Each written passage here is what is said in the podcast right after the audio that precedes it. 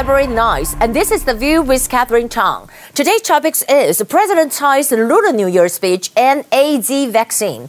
President Tsai delivered a speech after the National Security Council meeting today. She reiterated that Taiwan is willing to hold meaningful dialogue with China, and she also emphasized that Taiwan has already acquired vaccines.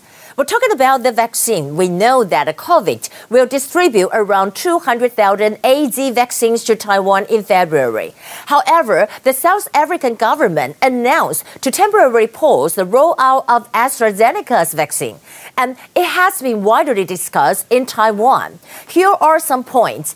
A, the reason why South Africa kind of decided to pause the rollout of AZ vaccine is that the AZ is not effective in preventing the South African variant. However, Taiwan CECC disagree, and it said that owing to the small sample size in the study and the hypothesis is not precise, and they think that AZ, we're talking about the vaccine, still offers sufficient protection against the virus. B, although AZ vaccine's efficacy is 76%, which is lower than Pfizer BNT uh, around 95%, it still has some advantages. You know, first, it has a lower chance to cause side effects. And second, we know that you don't need to store in a special equipment. You can store it in a refrigerator and does not require the minus 70 degrees Celsius vaccine supply cold chain. By the way, the Lunar New Year's is coming and it is the year of ox. And we wish you a happy new year. Well, talking about that, we will talk about here are the top stories. Today we have five confirmed cases, and one of them is a domestic case, and the rest of them are imported cases from the U.S. and France. First, I would like to talk about President Tsai's National Security Council address. Well, actually, she pointed out that First, Taiwan will neither make concessions nor make provocations. And second, both sides should be committed to holding meaningful dialogue. The key to the peace and stability of cross-strait is in Beijing's hand, where posing threats toward Taiwan is not helpful to cross-strait relations. And she also said, number three, we're talking about the Taiwan US relations remain the same. And fourth, and she also said that she would like to ask for the engagement of Taiwan to international economic cooperations with other countries.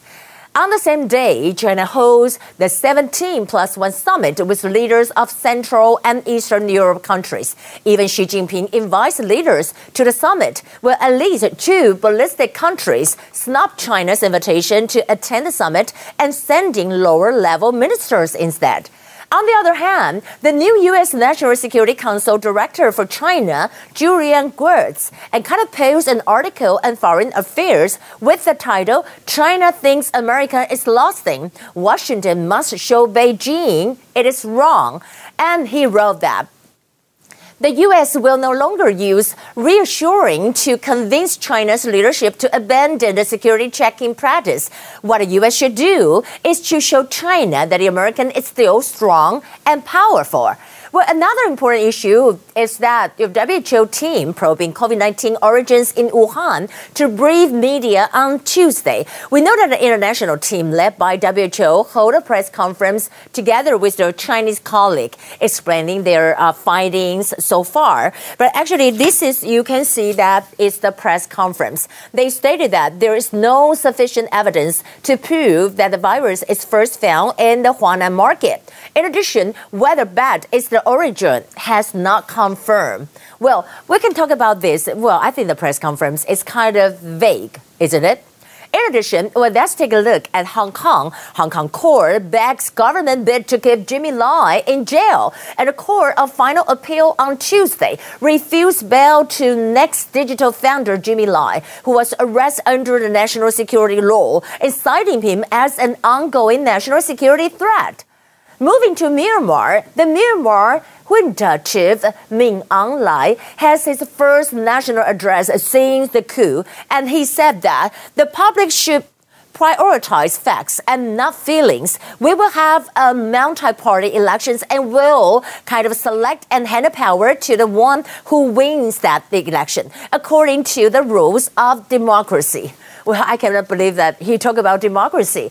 And the U.S. asked China to take actions regarding the military coup in Myanmar. U.S. State Department spokesperson Price said that U.S. officials have been encouraging Myanmar's neighbor China publicly and privately to kind of join global condemnation of the Myanmar military anti-democratic action.